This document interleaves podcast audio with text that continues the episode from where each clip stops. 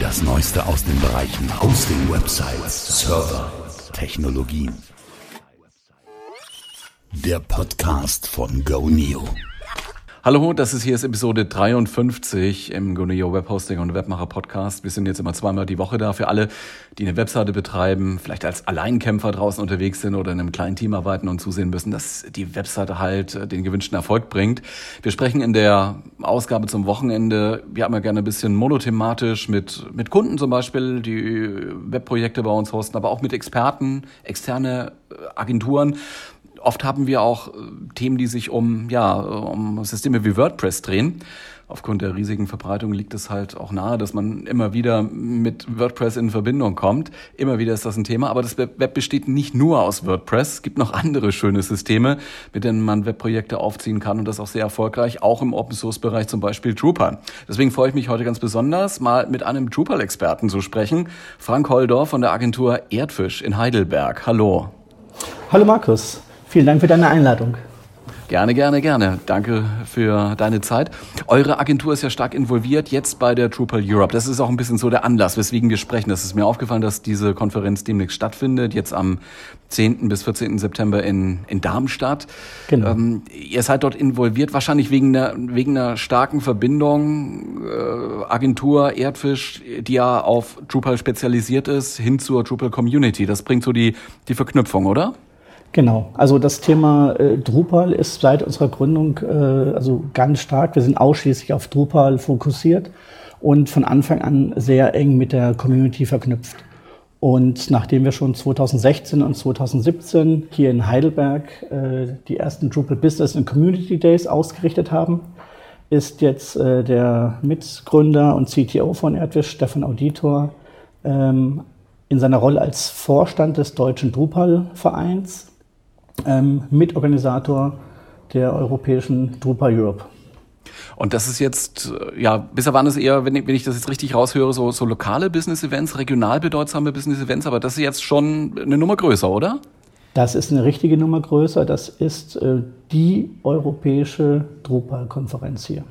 Also das Pendant zum, zum nordamerikanischen DrupalCon im Prinzip. Also große Sache jetzt Anfang September, Mitte September, 10. bis 14. Ja. Äh, wie kommt man nach Darmstadt? Ich habe, äh, ihr habt das selber auf der Webseite geschrieben. Man braucht nur 20 Minuten, wenn man, wenn man mal in Frankfurt ist am Flughafen. Das muss eine tolle Zugverbindung sein, oder? Ja, die Zugverbindung ist genial und die Location ist äh, sehr gut äh, gelegen.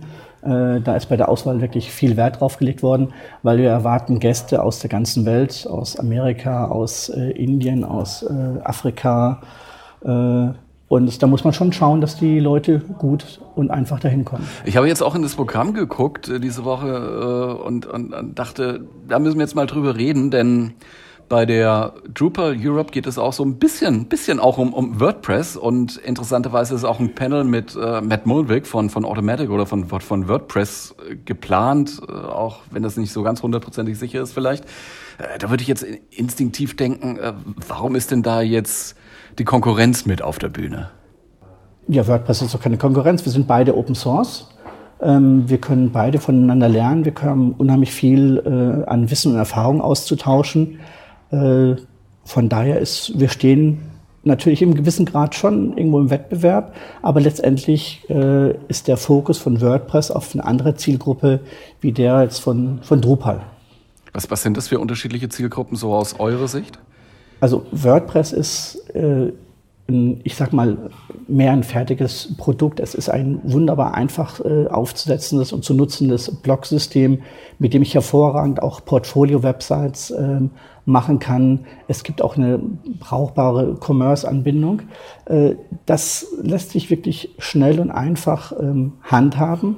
Deswegen haben wir auch diese große Verbreitung ähm, auf der Welt von WordPress. Und Drupal richtet sich äh, zunehmend immer mehr auf einen anderen Fokus, also nicht nur hin zu dem, zu dem Enterprise-Bereich, sondern einfach in, in, an die Anwender, die mehr als eine einfache Webseite haben wollen, wo Prozesse im Hintergrund laufen, wo man Drittsysteme anbindet, äh, sei es jetzt ein ERP-System, sei es eine, eine App, ähm, sei es Multimedia-Verwaltungssysteme. Äh, SAP, all solche Sachen kann man wunderbar an Drupal anbinden.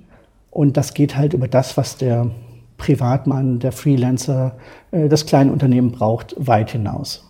Ja, das würde ja zusammenpassen mit der Ankündigung letztes Jahr auf der DrupalCon. Das war in Wien, äh, gab es da zumindest ein Video mit Schnitt vom, vom Gründer. Dies Butard, wenn ich das richtig ausspreche, das ist ein Belgier, also könnte man genau. Französisch aussprechen. Ja. Er hat davon von Richness gesprochen, also äh, von von ambitious digital experience so als als Ziel auch ausgegeben mit mit ja unterschiedlichsten Technologien oder oder halt auch Frameworks, die man mit Drupal zusammen kombinieren könnte. Ist ist das das, was äh, Drupal heute ausmacht? Genau. Das ist einfach diese Trennung zwischen ähm, äh, Daten, Business-Logik und Oberfläche letztendlich.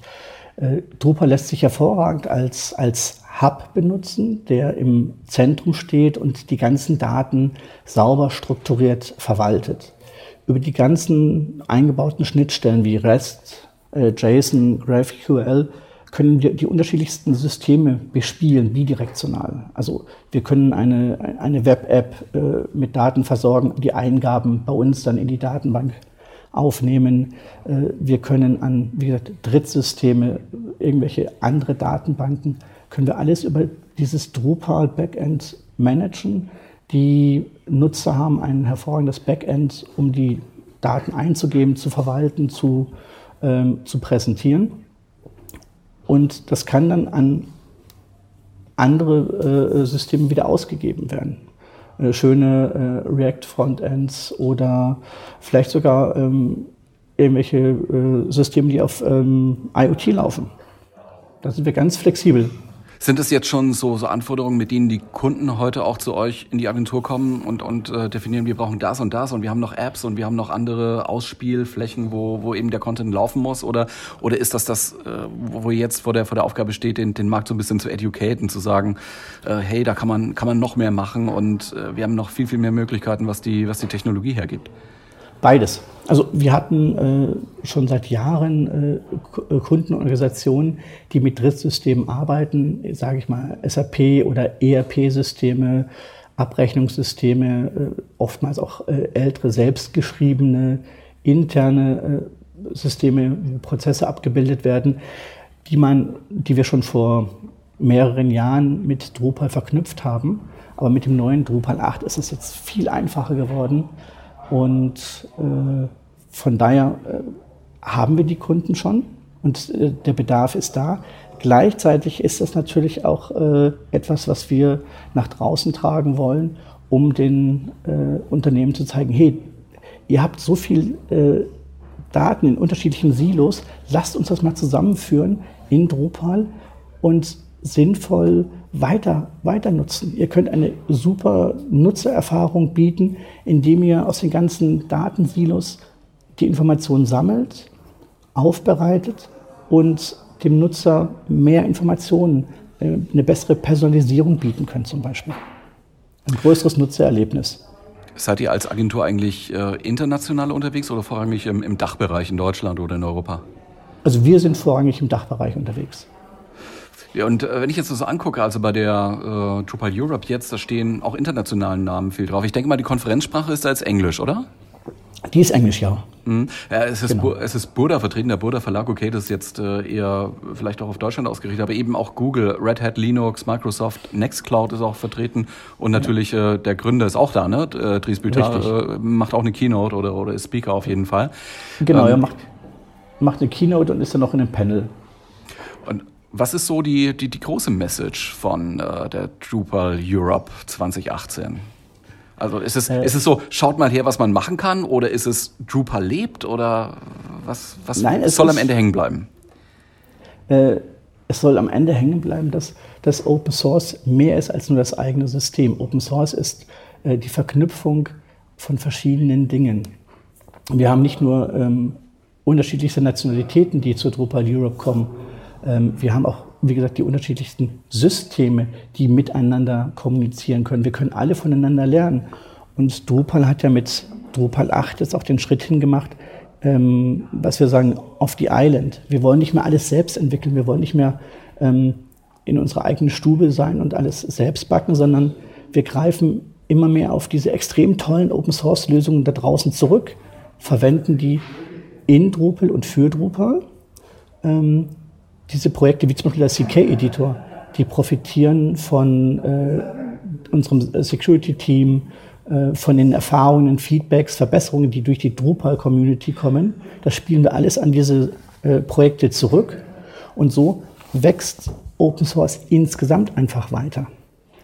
Ja, so, so ist ganz interessant. Also vielleicht ist es auch so ein Trend, ne, den man so aus der Open Source Welt hört. Äh, so, so was Ähnliches habe ich äh, noch im Ohr von einer Keynote anlässlich der PHP Ruhr Konferenz. Die war aber schon 20, 2017, also im, im, also Ende 2017. Das war, da war ein Vertreter von von Cent, also PHP Cent, äh, ja. mit, mit, mit einer ähnlichen Aussage, also mit, mit Open Source kannst du auch in den Weltraum fliegen und so. Ja, ich, ich wünsche euch ganz viel äh, Glück, auch gutes Gelingen, maximale Dankeschön. Erfolge bei der äh, 10, jetzt am 10. bis 14. September in Darmstadt. Ähm, Drupal, der größte Drupal-Event in Europa in diesem Jahr, die Drupal Europe.